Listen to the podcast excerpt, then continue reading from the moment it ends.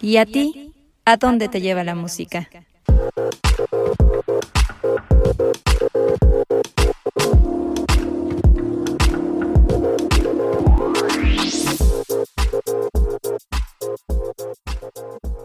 Si nos ponen la canción, el podcast.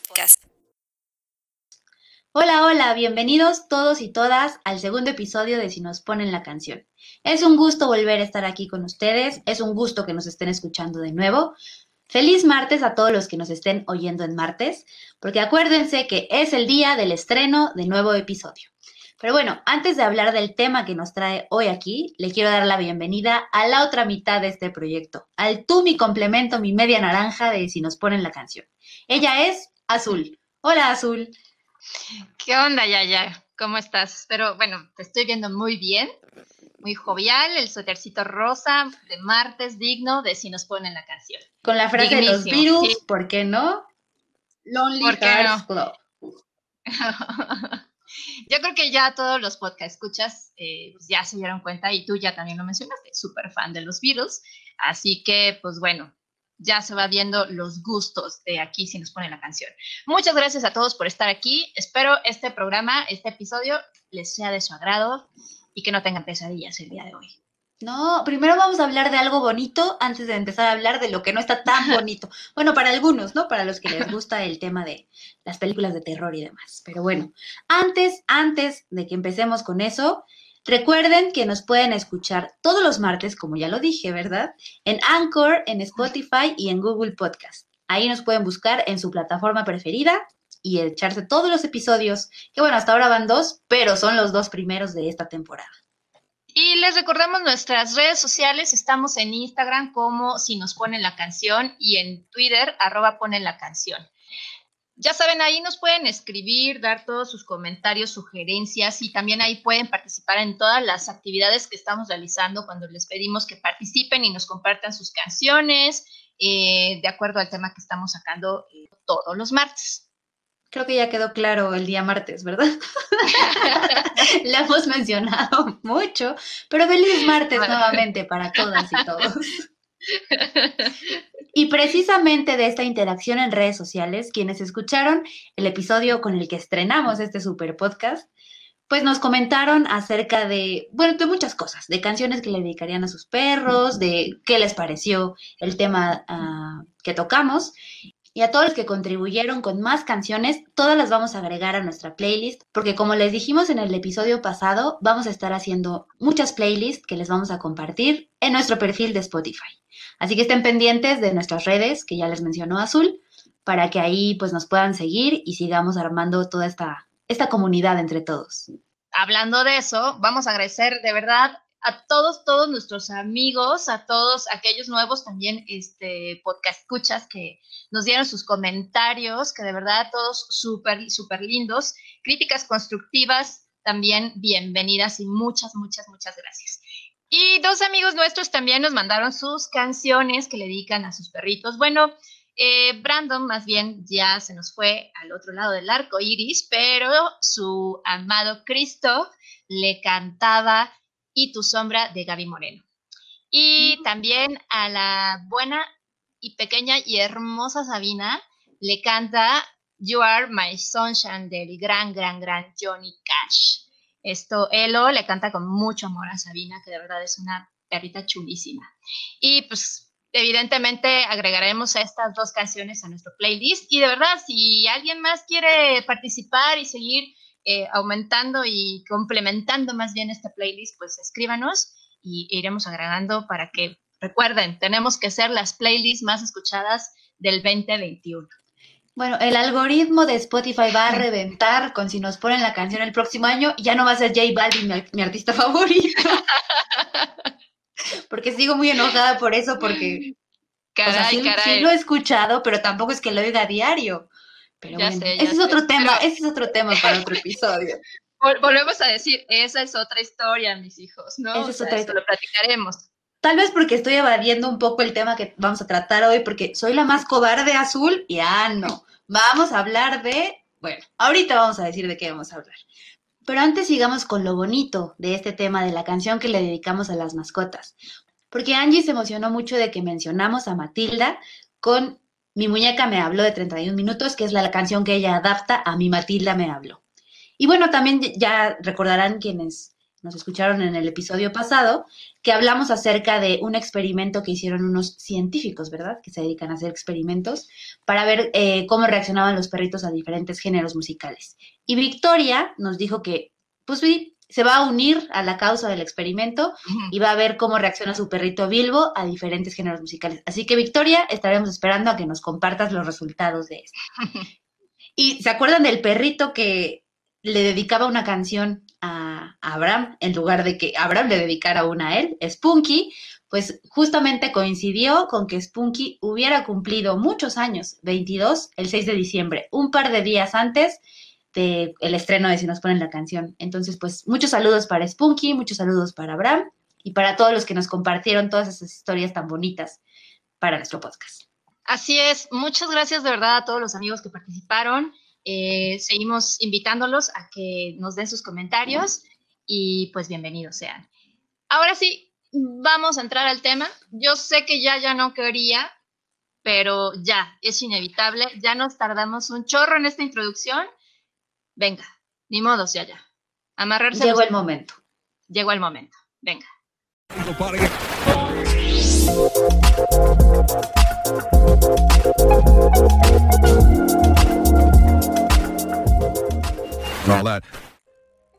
Pero antes de hablar de, de, la música como tal, Azul, ¿tú sabías que también existe el miedo a la música? Cuando empezamos a hacer, bueno, a investigar todo este contenido para este episodio, yo no lo sabía tal cual, pero cuando me enseñaste esta información dije, ah, claro, yo creo que el vato entonces este que te batió y te dijo gracias por participar, que porque eras muy melómana, yo creo que más bien, más bien este vato eh, tiene esta fobia. Y yo creo que este, no debería estar inventando sus choros y aceptar su fobia. Recordando, ¿verdad? Recordando malos momentos de 2020. ah, sí, fue en este año, sí, es cierto. Pero, pero, ya se va a acabar el año, ya se va a acabar, entonces con él se irá todas esas cosas que sucedieron. Tal vez, tal vez, no sé, el compa, nuestro compa, ¿verdad? Saludos, compas, si nos estás escuchando. Saludos, Yo digo que cuando, cuando ya le dices compa o güey a un vato, es porque ya pasó, ya, dejó de ser el crush, ya fue un güey más. Pues es que ahora sí que aplicó el no eres tú, no, eres, no soy yo, es la música. Es la música. o más bien, sí, sí eres tú, que te gusta mucho la música. No, que, que este pretexto tan chafa realmente, pero bueno. Bueno, pues ya lo dijimos aquí el episodio pasado. En esta sala de podcast no vamos a juzgar a nadie, ¿no? Cada quien toma su sorbito a su té. Cada quien. Así, el ruidito del popote. Pero bueno, así de bueno. A ver si el compa, si reconoce alguna de estas cosas que vamos a mencionar ahorita o no de la melofobia, porque justamente el miedo a la música se define como melofobia. Esto hace referencia, o sea, no es un miedito así chiquito, no. Estamos hablando de una fobia real, así bien eh, armada, a la música. Esto, pues como muchas fobias que todos tenemos, viene de una cuestión pues irracional, ¿no? Que te lleva a un nivel de pánico y de ansiedad súper elevado, de muchísima angustia, cuando estás expuesto al estímulo. Que en el caso de la melofobia, pues es directamente una canción o una melodía o un tipo de música determinado. ¿No? ¿Y qué es lo que sucede con la gente que tiene melofobia? Pues lamentablemente evitan ir a conciertos, a discotecas, a discotecas, güey, evidenciando la edad. existen, claro, un, un, primo mío trabajaba en una disco, digo, tuvo que salirse por tema COVID, pero en una super discoteca en Italia. Entonces, nosotras, sangre europea, claro que decimos... Ahí está la disco. Eh, psicologiaymente.com, pues es la fuente que consultamos para esto, ¿verdad? Entonces, ellos mencionan las discotecas, ¿no? Las fiestas, o todo el, digamos, los entornos o los ambientes donde puede haber música, está muy cañón que llegue a limitar tanto así la vida, el padecer una fobia como esta.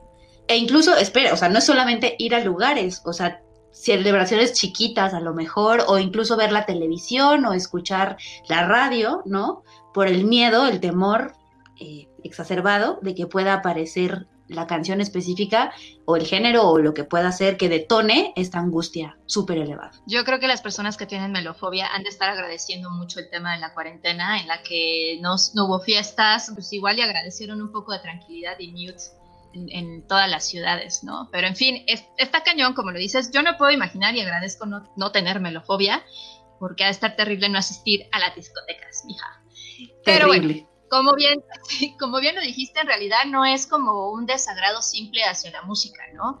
En realidad es un temor patológico que pues acercarse o incluso pensar en exponerse a lo temido, en este caso que es la canción, ¿no? Como bien dices que, puede este, detonar esta, esta fobia, ¿no? Te puede generar como una ansiedad elevada, sufrimiento así como que se pueden este, traducir a una afectación a nivel fisiológico, ¿no? Entonces, imagínate tener de pronto un ataque de ansiedad porque estás escuchando esta canción, está cañón. Y evidentemente, pues es, un, es una fobia que tiene que tratarse con terapia psicológica.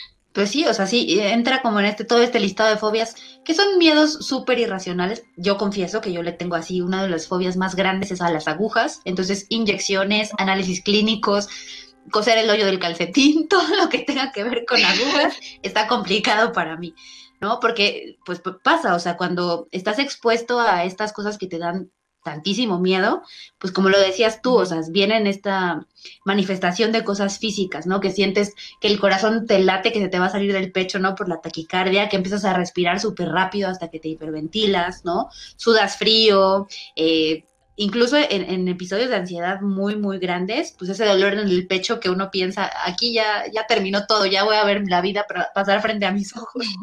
Y, e incluso, o sea, pues vienen como estos episodios de despersonalización o de sensación que estás como fuera de la realidad, ¿no? Por el miedo que te, que te puede llevar a una pérdida del control de tu cuerpo, a, o sea, sentirte muy, muy mal. ¿No? Ante la posibilidad de que algo malo pase por el estímulo que estás teniendo, que pues en este caso lamentablemente es la música. Sí, ahorita que lo estabas diciendo, dije, qué terrible que una canción pueda provocar reacciones tan terribles como lo que acabas de mencionar. No, no me lo imagino, ¿sabes? O sea, y, y está triste pensar que eso puede provocarle a alguien la, música, ¿no? Cuando la música para muchos es muy importante y normalmente te genera emociones bonitas, ¿no? En fin, no está definido cuáles son las posibles causas por las cuales se detona esta melofobia, ¿no? Eh, en realidad puede provenir de factores como una cierta predisposición a nivel biológico a padecerla, que es un mecanismo de defensa ante un estímulo doloroso e impactante a nivel emocional como por ejemplo la muerte de un ser querido, eh, la vivencia, una vivencia experimentada con, como traumática o altamente aversiva, ¿no? Y que se ha asociado con la música eh, como algo negativo. O sea, si te pasó algo que traumático, que obviamente fue un eh, evento inesperado, que tal vez lo viviste en soledad o como con mucha gente, pero que fue algo muy agresivo, y si lo asocias directamente porque en ese momento se escuchaba tal canción o estabas en un concierto, lo que sea, ya se quedó grabado en, tu inconsciente y eso ya está generando la fobia como se causan cualquier otro trauma, cualquier otra fobia. Eh, no sé, incluso hasta las alergias se, se tiene entendido que se pueden provocar así. Sí, o sea, exacto, como decías tú, que puede ser un momento específico en el que escuchas una canción determinada, como pasa cuando escuchamos la alerta sísmica. Digo, o sea, no se compara con una canción, obviamente, ¿no? Pero sí, pasa que hasta a mí mis perros, en este caso, escuchan la alerta sísmica y es así de, ay, ahí viene el chingadazo. Quién sabe cómo viene, pero ahí viene, ¿no? Entonces sí. Oye, yo creo que, que, sí, perdón que te interrumpa, pero yo creo que sí, eh, todos podemos, la mayoría podemos tener la melofobia a razón de la alerta sísmica. Como quiera que sea, es una melodía. De alguna forma tiene un ritmo, tiene un sonido, pues, entonces igual y todos tenemos la melofobia. Pero bueno, le preguntamos también, o sea, no solamente nosotras, ¿no? Le preguntamos a la gente en nuestras redes sociales, pues qué canción les da miedo, ¿no? Y ya varios nos contaron por ahí algunas cosas que, pues sí, lamentablemente vamos a tener que armar la playlist con estas canciones que yo nunca voy a escuchar, pero bueno, cuéntanos, Azul, cuéntanos qué nos dijeron. Pues sí, tuvimos muchas gracias a todos los participantes, fueron varios participantes, gracias, gracias.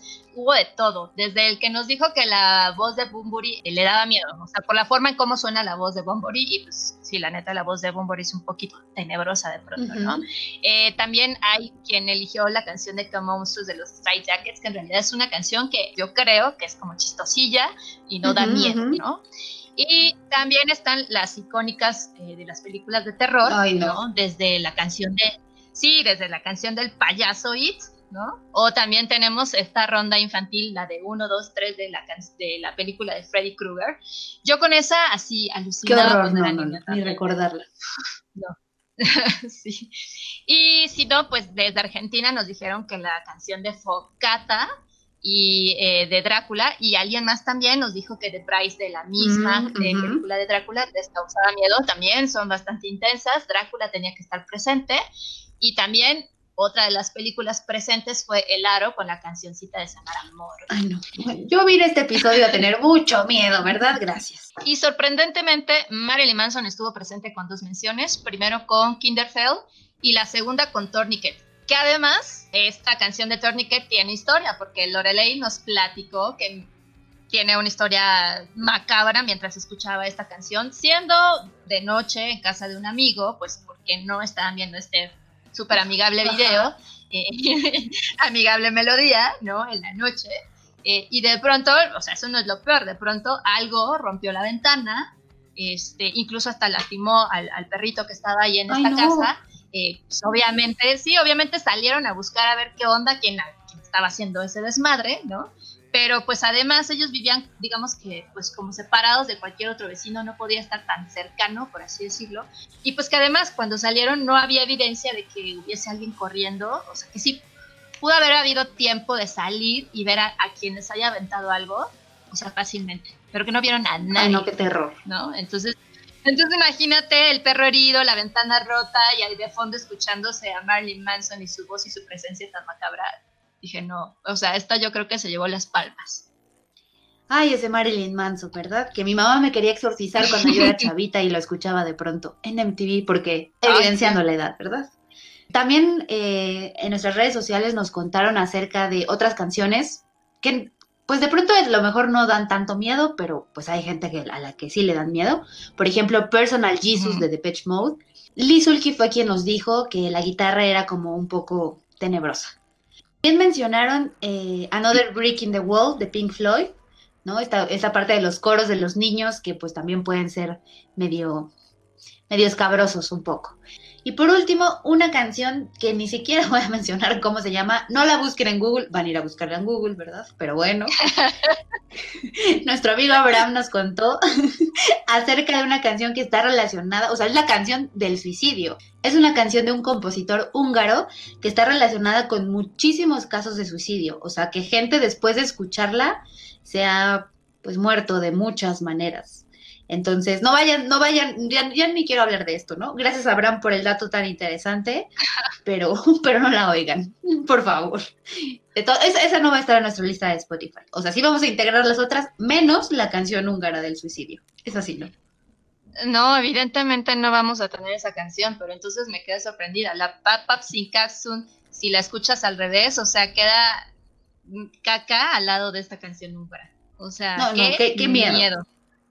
No, te digo, hace, rato que me contaste de este dato, dije, no, no, no inventes, o sea, ni me sigas diciendo porque yo tenía una sensación en la espalda de, miedo, pero pues ya dejemos de hablar de canciones húngaras y demás y mejor vámonos de lleno con tu canción, ya, ya, vamos a escuchar cuál es la canción que te da miedo. ¿Lista o no? Allá voy. Ya está sonando la canción que me da muchísimo miedo, Seguramente ya la reconocieron, se trata de Tubular Bells o Campanas Tubulares, diría Universal Stereo, de Mike Oldfield.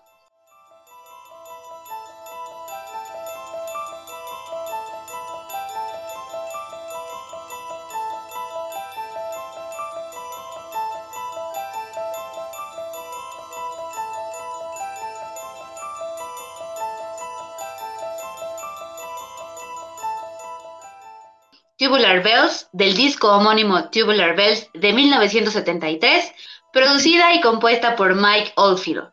Esta canción es importante en muchos niveles y pues es la que estaba incluida en el primer disco que lanzó la compañía Virgin Records de nuestro amiguísimo personal Richard Branson. Ojalá fuera nuestro amigo personal. Pero bueno, eh, solamente una canción era la que estaba incluida en este disco, que a Mike Oldfield le llevó nueve meses, nueve meses completitos componerla.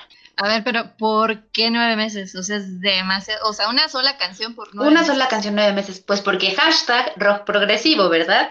Y sabemos, saludos Pink Floyd, sabemos que las canciones de este género pues tienden a ser un poco largas. Que realmente el lado uno de este disco tenía la parte 1, que dura aproximadamente casi 26 minutos, y el lado 2 tenía la parte 2, que dura 23 minutos, aprox realmente si tú la escuchas, o sea, este es como solamente el fragmento que tomaron para el, exorcista, pero si tú escuchas toda la canción, es como si varias partes las hubiera unido Michael Field para hacer una sola canción completa. Y van como con ciertas variaciones, con piano, con guitarra, o sea, hay, ciertas partes de la canción que a mí me parecieron buenas, ¿no? Que sí decía yo, ah, no está tan mal, ¿no? Que no van relacionadas con la parte que da miedo, que es la que se usó en la película. Entonces, pues Escúchenla, esta sí, a diferencia de la del suicidio, ¿verdad? Esta sí las invito a que la busquen y la escuchen completita, los muchísimos minutos que dura Tubular Bells, el ahora considerado tema del exorcista que como ya les conté, pues está basado en una melodía en piano, ¿no? Que es, es, como la base principal, la que se escucha en las secuencias iniciales, que ganó la popularidad tremenda, ¿no? A raíz de la película. Que es curioso que Mike Oldfield en una entrevista para BBC alguna vez contó que él no estaba como tan seguro, ¿no? O sea, cuando le dijeron, vamos a usar la canción para la película, él estaba así como de, ah, a ver qué pasa. Y a ver qué pasa, compa, a ver qué pasa, nuestro amigo personal pues resultó que se convirtió en una de las canciones más representativas de, pues, de su género y, que ha, o sea, relacionada con el Reino Unido también tiene como muchísima importancia. Estuvo 279 semanas en las listas de popularidad, porque evidenciando la edad, ¿verdad? El término listas de popularidad, solamente en Europa y alrededor, o sea, del mundo, a nivel global, vendió cerca de 17 millones de copias este disco. Muchísimo, o sea, sí fue como un hitazo tremendo, ¿no? Después de que se le relacionó con la película. Eh, mucho masoquista, entonces. Puede ser, puede ser que mucha gente pues disfrutaba escuchar esta canción relacionada con el exorcista, pero bueno, cobró tal importancia al grado de que, no sé si te acuerdas, Azul, que la inauguración de los Juegos Olímpicos de Londres en 2012 pues hubo como una presentación, ¿no? De, de, muchísimas canciones que, que son pues súper importantes y representativas del Reino Unido. Y entre ellas yo me acuerdo que estaba yo muy feliz ahí con las Spice y con The Prodigy y todos estos. Y de pronto, ¿por qué no? Tubular Bells empezó a sonar y yo dije, ¡no! Sí, me acuerdo perfectísimo. De hecho, a mí sí me llamó la atención. Que justamente es una trilogía. Bueno, es una trilogía más hay un agregado un poco, ¿no? O sea, son las tres películas del exorcista, las clásicas de los, de los 70 principios de los 80 más otras dos que fueron el comienzo y la precuela, que pues todas están, se supone, inspiradas en un hecho real, ¿no? Que está retratado en una novela. Que bueno, ¿quién soy yo, verdad, para contarles? Pero sin tirarnos al drama, hemos tenido una de problemas para grabar este episodio de Hablando del Exorcista, que bueno, ni se imaginan. Ruidos, desconexiones, a mí se me cerraron todas las todas las ventanas de la computadora con lo que estaba viendo en ese momento. No sé, no sé, pero ya vamos a sacar el agua bendita, yo creo. O que venga el padrecito, que venga el padrecito a hacernos un exorcismo. no, es que justo ahorita que dijiste lo del hecho verídico, yo me empecé a reír porque, o sea, justo dije, oh my god. Para hechos verídicos, lo que está pasando hoy en esta grabación de este episodio, porque, no, de verdad, como dice Yaya, o sea, de verdad no tienen idea de lo que hemos pasado el día de hoy y nunca habíamos tenido tantos conflictos. O sea, yo literal sí saqué el agua bendita, a mí no me va a dar vergüenza decir que literal saqué el closet del agua bendita porque dije, no vaya a ser que el demonio se presente, pero pues podemos llamar al padrecito que justamente estábamos por mencionar, ya que estás hablando sobre la trilogía y todo este rollo, y vamos a mencionar, hubo una serie este, del exorcista donde sale pues el padrecito que queremos que nos venga a exorcizar, a exorcizar, ya a sacar el demonio, ¿no? Justamente sí. Porque, como dices, Azul, sí hubo una serie de televisión donde el padrecito, bueno, o sea, esta serie estuvo basada en, en las películas, ¿no? Y el padrecito era nada más y nada menos que Alfonso Herrera. Alfonso Herrera de, de RBD pasó de cantar Sálvame en la nieve con Anaí y Dulce María a ser el padrecito exorcista en la serie de Fox. Y ya, mira, ya para terminar de hablar del exorcista, ¿verdad? Y ya irnos, seguir con el miedo, pero ya no con tanto miedo por todas las cosas que nos han pasado en este episodio. A los que les gusta el género del terror y específicamente esta trilogía más dos, la productora Morgan Creek Entertainment, que fue la que participó en estas dos películas ¿no? Eh, posteriores a la trilogía, se encuentra en plena producción. Digo, ahí hay unas cosillas por la situación que ya sabemos que estamos viviendo, que se han retrasado algunos proyectos, pero ellos están trabajando en, un, en el proyecto cinematográfico de una película que estaba eh, planeada para estrenarse en 2021. Todavía como que no había, estaba muy claro si se iba a tratar de alguna continuación de las películas que ya habían salido o qué es lo que iban a tocar, ¿no? Porque ellos mismos dijeron que era como muy complicado superar pues todo lo que ya estaba establecido con estas películas en el pasado.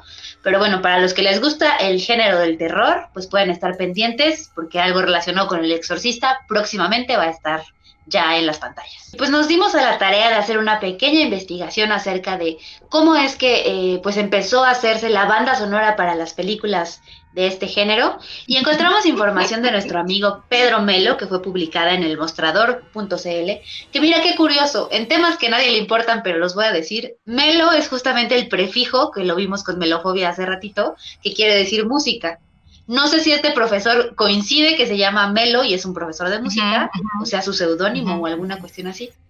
Habría que checarlo por ahí. Se me hace, suena o me suena más como su apellido. Ese prefijo eh, como seudónimo muy ad hoc a, lo que él se dedica. Pero bueno, se cierra paréntesis en anotaciones etimológicas que nadie pidió, pero yo quería decir. pues sí, Justamente entonces Pedro Melo indicó que existen las etapas cruciales para la música en el cine de terror y suspenso. La dupla, ¿por qué no?, de el gran, gran, yo al menos yo lo admiro muchísimo, Alfred Hitchcock, ¿no? Eh, él como súper gran director de películas de terror que pues, para mí son de las mejores, de las mejores y su dupla, su gran compañero compositor de cabecera, pues era Bernard Herrmann, ¿no? Y justamente de ellos sale eh, el tema de Psycho, de psicosis. Y pues justamente en, esta etapa, ¿no? En lo que ellos lograron es que esta música tenía una gran carga orquestal, eh, con pocos recursos tecnológicos o más bien casi nada, porque pues en esa época no había tantos recursos tecnológicos en la música como lo que hoy se usa. Y décadas después se divide en otra época que es la época Carpenter, ¿no? Ustedes se preguntarán, ¿por qué Carpenter? Pues porque precisamente John Carpenter fue el director especializado en cine de terror hacia la época de los 70s, 80s, ¿no? Específicamente él dirigió eh, la película de Halloween y compuso el tema, bueno, de, no, solamente la película, ¿no? Sino de las varias películas que integran también esta saga. Eh, y lo que hizo fue establecer un modelo que finalmente terminó marcando al género en esos años y que incluso se siguió utilizando, pues, bueno, se sigue utilizando hasta ahora, aunque ha habido ciertas modificaciones, pero la base, digamos que se conserva. Y es muy similar, o sea, yo hice el ejercicio, porque masoquista, ¿verdad? De escuchar el tema de Halloween y el tema del exorcista, y tienen un factor en común que es eh, el piano como elemento principal, ¿no? Es el, instrumento musical que, predomina en las canciones que corresponden a esta época justo me hiciste pensar que el pianito siempre es muy presente en la música, en la música de terror, ¿no? Eh, y bueno, ya en la época actual, ¿no? Tenemos justamente reciclajes de conceptos de Carpenter y la música incidental eh, muestra una clara tendencia hacia lo tecnológico. Hoy en día con el uso de los teclados, sintetizadores, percusiones electrónicas y los drones, los famosísimos drones, que son sonidos indefinidos, oscuro y como de ultratumba para acompañar estas escenas de misterio. Y pues sí, entonces ya como la música de terror que se usa en esta época, pues evidentemente haciendo uso de todos los recursos tecnológicos ayuda a que lo que hoy en día vemos y escuchamos sea terrorífico, o sea, que acompaña muy bien la imagen, por así decirlo, con la música. Entonces, eh, no sé. Ahorita que estabas explicando lo de los drones, o sea, los ubiqué perfectamente, ya sabes, como El Aro, todas estas películas japonesas que qué miedo. Y, y sí, o sea, sí son lo que te tiene, o sea, sabes que cuando está el sonido, ¿no? Que como que sube muchísimo y de pronto se hace el silencio, algo va a pasar. algo va a pasar. Pero bueno, ya que estamos hablando de estos sonidos característicos, tu canción azul, hijo mano, tiene el sonido por excelencia característico del que ya nos vas a hablar. ¿Estás lista? Venga, pues la verdad es que creo que no está igual tan terrorífica como, como lo que tú escogiste, ya, ya, y como lo que muchos escogieron en realidad. Yo creo que es normal que todo el mundo haya, pues, hecho referencia a las películas de terror, ¿no? Yo la verdad es que tengo un playlist que se llama Soundtrack, que soy muy fan de los soundtracks en general, y, y de hecho esta semana encontré un par de compositores buenísimos, y por más que lo intenté, no encontré nada en los soundtracks, menos de películas de terror, que me causaran algo, ¿no? Sí reconozco que son terroríficas, o sea, que sí te dan algo. Entonces, haciendo ahí la búsqueda de la, rola que me da miedo, sí encontré una y, y, pues bueno, ya no voy a aventar más choro, vamos a escuchar a la canción que me da miedo, que es Voodoo in My Blood de Massive Attack.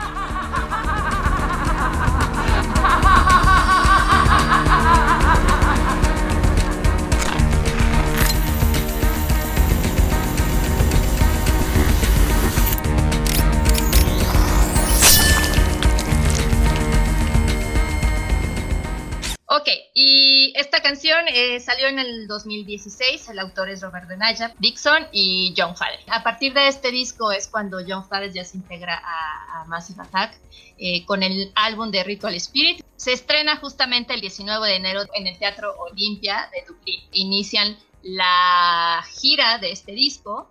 Vuelvo, yo la escuché en el trabajo. Recuerdo que se anunció como nuevo video perturbador de Massive Attack. Y como les dije hace rato, el morbo, el morbo es el aliado de Google, ¿no? Entonces dije, ah, chi, ¿no? Pues hay que ver por qué dicen que es tan perturbador, ¿no? Entonces justamente, pues no me quedé con la duda, voy y veo el video, no me quedé nada más con escuchar la rola, quise ver el video por esta gran, gran encabezado, ¿no? Y resultó una gran sorpresa. En realidad es una rola, pues como todo Massive Attack, como los padres del trip hop, pues son weirdos, ¿no? El trip hop es para mí uno de los géneros como weirdones, al menos en esa época, en el 91, que, que existió como género, pues se escuchaba como algo no, novedoso, ¿no? Raro. Y sí, o sea, esta rola empezaba, empezaba extraña, ¿no? Pero gráficamente el video era, pues sí, era perturbador. Desde un inicio ves a esta gran actriz Rosamund Pike que pues, realmente hace un gran trabajo. Y lo que era realmente perturbador este, era la historia que había atrás de este video, ¿no? El director realmente se inspiró en una película de terror, en una escena de esta película que se llama Possession, que fue eh, estrenada en 1981. Esta película es realmente perturbadora a tal grado que fue prohibida en Reino Unido hasta 1999, casi dos décadas prohibida. No, bueno, hoy venimos al tirísimo hablando de canciones que el suicidio, que también estuvo prohibida, y ahora estas películas. Pero no entiendo, o sea, ¿por qué la prohibieron? ¿Si de plano estaba ah. muy mal o qué? ¿Qué pasaba? Es una película de excesos, ¿sabes? O sea, es muy creepy. Eh, vayan a verla. O sea, yo digo, si quieren, bueno, tú no, ya, ya, evidentemente tú no. Eh, si quieren, eh, pueden buscar, pueden eh, irse a YouTube y buscar la escena del metro de la película Possession, la pueden encontrar sin ningún problema, o yo recomiendo que vean la película completa para aquellos que son fan del cine de terror, porque la verdad está muy interesante. Es una película de excesos y por lo tanto es como incómoda. Llega un momento en que si nada más ustedes ven esta escena del metro, sí te llega un poco como a incomodar, como que ya quieres así como que ya termine, ¿sabes? Entonces, eh, de verdad, el video de, de Voodoo Blood se queda corto a comparación de esta escena de la película de Possession. La verdad es que sí. Eh, casualmente el director de la película, que era un ah, director falleció cercano a la fecha en la que estrenaron el video de Voodoo My Entonces es como esos sucesos raros que, que, pasan, como lo que nos está pasando ahorita en esta grabación, ya, ya, de que dices, ¿por qué está pasando justamente en el momento en el que hablamos del de exorcismo y de las canciones del suicidio y las películas prohibidas? Algo pasa. Pues aquí estrenaron el video y se murió el señor, ¿no? Porque dijo, ya, hicieron algo este, de mi video, de mi película, ya me voy, ¿no? Uno de los comentarios que recibió este video dice textualmente, ruidos de sintetizador profundo y deformado, risas maníacas y letras deliberadamente enigmáticas se unen para crear el equivalente musical de un libro de Stephen King. Es inhumano, bárbaro y asombroso al mismo tiempo. Así de macabro, ¿no? Entonces, realmente lo que platicábamos ahorita sobre las eh, épocas de la, de la música del cine de terror, pues no sé, esta canción, ¿no? Evidencia que gracias a la tecnología, pues logran hacer efectos muy interesantes. Esta película tiene totalmente, evidentemente, por ser trip hop, por ser Massive Attack, el uso de la tecnología es de ellos, ¿no? En la música, logran algo muy interesante con Voodoo in My Blood. Eh, si han visto el video, para aquellos que han visto el video y ven esta bolita flotando y que pues, se ve que posee, ¿no? A Pike, ¿no? Y la hace hacer una serie de movimientos y lastimarse. Y ese sonido tan electrónico que tiene la bola mágica esta, logra una unión, ¿no? De, entre la música, entre el video, muy, muy interesante. Entonces yo elegí esta rola porque además musicalmente, en conjunto con su video, sí me da miedo. A mí si me la ponen a las 3 de la mañana, que es la hora diabólica en la que todo el mundo nos despertemos cuando tenemos un ataque de pánico, una pesadilla, lo que sea, yo sí no, me ni hago hablar de la hora diabólica. que alguna vez te acuerdas que comentamos que decían que las 3.33 era así el punto máximo de, del- de lo macabro porque es la mitad del 666. Pero justo creo que es como relacionado con la canción que nos acabas de contar, eso, la risa, la risa en el video. No, bueno, yo tuve que pararme a prender todas las luces, ¿verdad? Vaya eficiencia energética, porque sí dije, Ajá. ¿qué onda con, con la risa? ¿No? O sea, sí, sí está muy cañón como esa risa macabra, pues sí da un chingo de miedo. Y sí, justo la risa macabra de que logra Pike, o sea, es perturbadora, o sea, no te imaginas a Pike, bueno, aunque Pike tiene muchas películas, este, raras, hay una muy famosa que es de ella es asesina y termina ahí llena de sangre que no te la crees que sea ella, pero, pero bueno, o sea, Pike lo hace muy bien, no, vuelvo, no se compara con la escena de, de, sangre y baba que, pues ya la verán, véanla por favor, vean la escena, al menos por lo, por lo menos logren ver la escena del metro de Possession, este, y comparan con el video de Massive Attack. Y, ya nos dirán. Prefiero que hablemos mejor de la risa y de esta información que encontramos en nmas1.ur. Ahí precisamente Víctor Román pues habla de cómo la risa en un entorno inusual, ¿no? Como, o sea, podría ser una situación en la que uno no se tiene que reír, va a provocar una respuesta de desconcierto. O sea, él dice textualmente, cada vez que tomamos algo que se supone que está vinculado a una emoción positiva, ¿no? Un sentimiento de inocencia o de alegría, ¿no? Porque la risa puede estar rela- relacionada con la felicidad, pero lo volteamos de alguna forma, se va a volver siniestro, se va a volver algo fuera de contexto, es algo que va a enviar una alerta para decir, ok, si se están riendo de esto que no se deberían reír, algo aquí está extraño, algo aquí está mal, algo aquí está raro, rarísimo.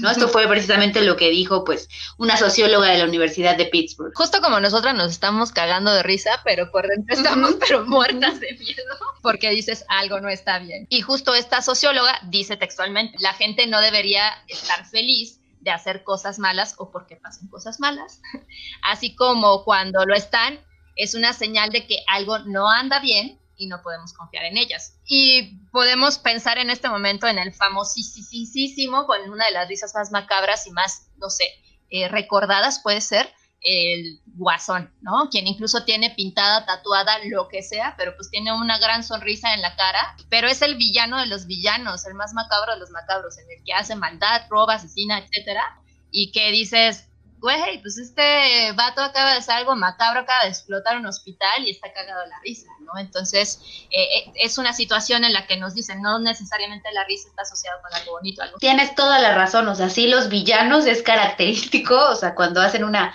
fechoría, ¿no? Cómo se ríen de esta forma tan, pues con tantas ganas que uno sí lo desconcierta, o sea, sí es como de decir, hizo tanto mal y se está riendo, o sea, está feliz de haber hecho ese mal, está muy cañón todo eso. Pensé en algunos cuantos villanos. esos no vamos a hablar, esos no los vamos a evidenciar en este podcast, ¿verdad? no lo merecen, no lo merecen. ¿Ya ves? Ahí está la risa macabra. Algo no estuvo bien y por eso me reí así de muaja. Algo no está bien ahí, ya, ya. No, mejor vamos a hablar de lo Venga, que sigue. pues, que no sigue le demos más protagonismo. pero mejor vamos a hablar de lo que sigue, porque ya, o sea, ya que yo no veo películas de terror realmente, he visto algunas, pero pues no las suficientes tal vez. Un estudio dice que igual yo ya estoy frita en cuestión de pandemias, en cuestión de ataques zombies, en cuestión de todo esto que se trata en las películas de terror. De acuerdo con una nota de La Nación, pues ellos dicen, ¿verdad?, que los fanáticos del género del terror, del todas estas películas con temática de ataque zombie, este, enfermedades que de pronto son contagiosísimas y tienen a la gente en confinamiento y, y, todas esas cosas que ya hemos visto, ¿no? El fin del mundo y todo esto virus, pandemias, eso casi ni pasa, eso nada más pasa en el cine, eso no pasa en la vida real. No, eso no pasa. Sí, perdón, yo que me asusto con esas cosas que no existen. Eso es pura ciencia ficción, ya, ya. Pero bueno, la gente que es fanática de todos estos tipos de películas, según este estudio, que realizaron unas universidades, podría ser, pon tú que podría ser, que desarrollen mejores aptitudes para poder enfrentar una situación de emergencia y pues saber cómo reaccionar en algún punto al estar pues expuesto como a estos escenarios hipotéticos, llamémoslos de alguna manera.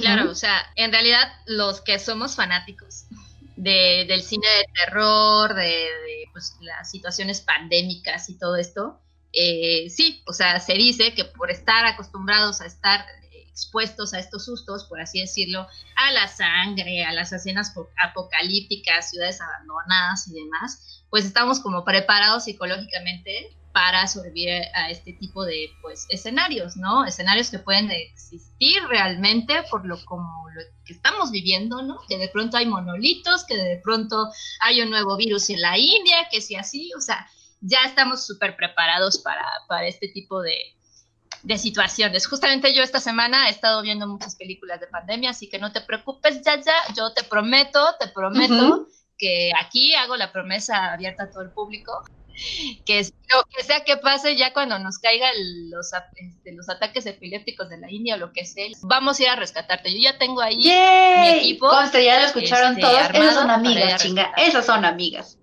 Porque sí, o sea, yo pues como de película noventera, ¿verdad? Yo sería la que contesta el teléfono en calzones y que dice, bueno, ¿no? Y ya está ahí el de la máscara de Scream detrás de ella. Entonces, yo ya valí, yo ya valí. sí, yo ya valí con eso.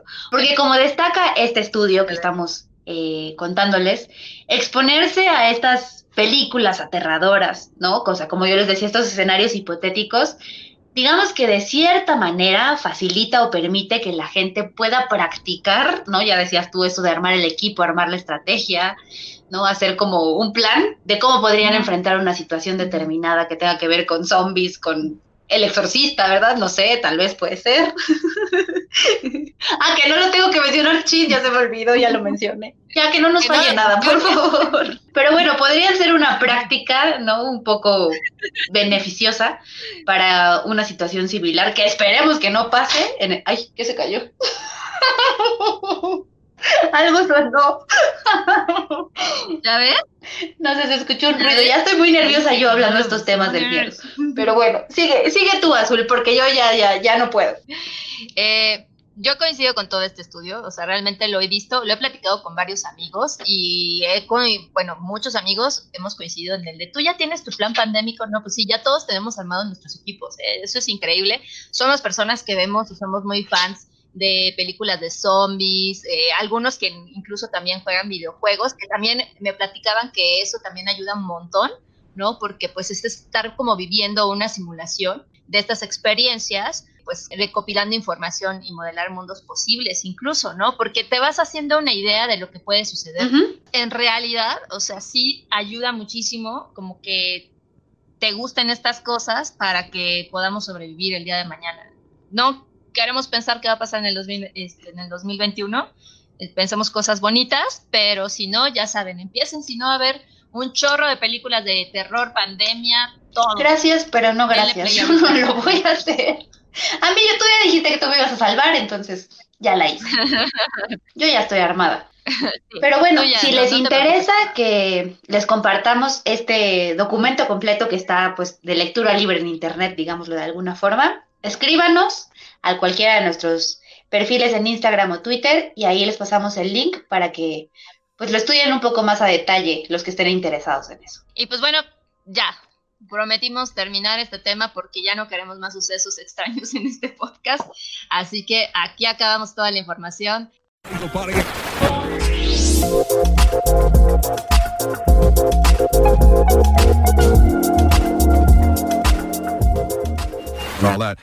Pero a ver, entonces, de toda esta información que ya vimos hoy, ¿qué aprendimos, mi querida Azul? ¿Qué hemos aprendido? Aprendimos que hay hombres que además de tenerle miedo al éxito, son capaces de desarrollar la melofobia.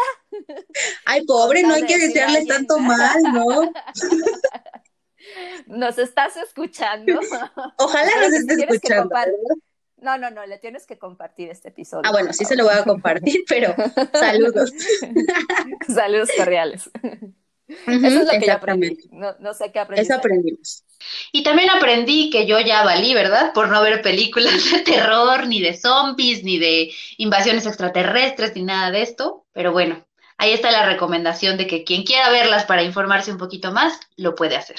Perfecto. Pues quien quiera, este, además también ver las películas de terror que tú, por ejemplo, que hablaste del exorcista, si no, también échense ahí por la, la serie, ¿no? Si quieren ver al padrecito, si quieren ver Possession, si quieren ver el video de Voodoo in My Blood, busquen y esperamos que esta información les sea útil y les haya gustado, sobre todo.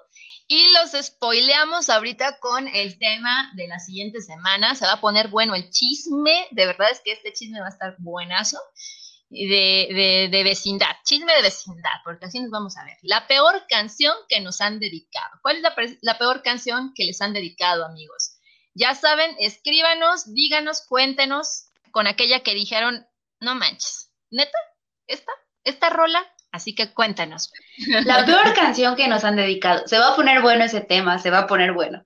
Así que ya pueden ir escribiéndonos al respecto en nuestras cuentas de redes sociales, que se las voy a recordar.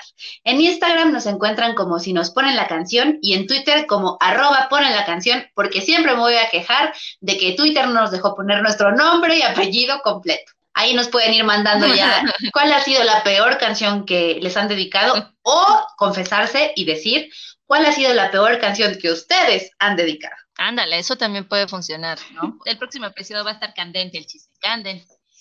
Amigos, hemos acabado por fin el tema de miedo. Este masoquismo ha acabado, más para allá ya.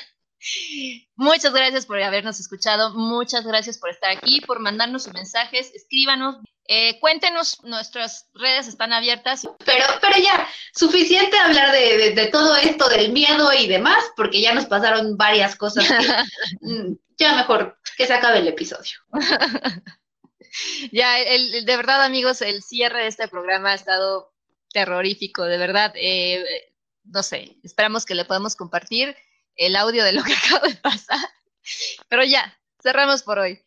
Amigos, ya no queremos pasar por más cosas terroríficas, de verdad. Cuídense mucho. Muchas gracias por escucharnos. Nos vemos. Yo no tengo nada más que decir. Yo nada más voy a decir, nos vemos a la próxima. Muchas gracias por escucharnos. Adiós.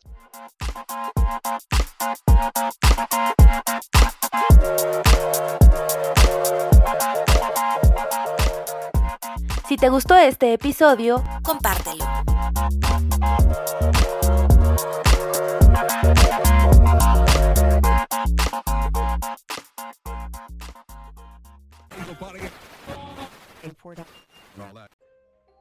Porque yo me estaba...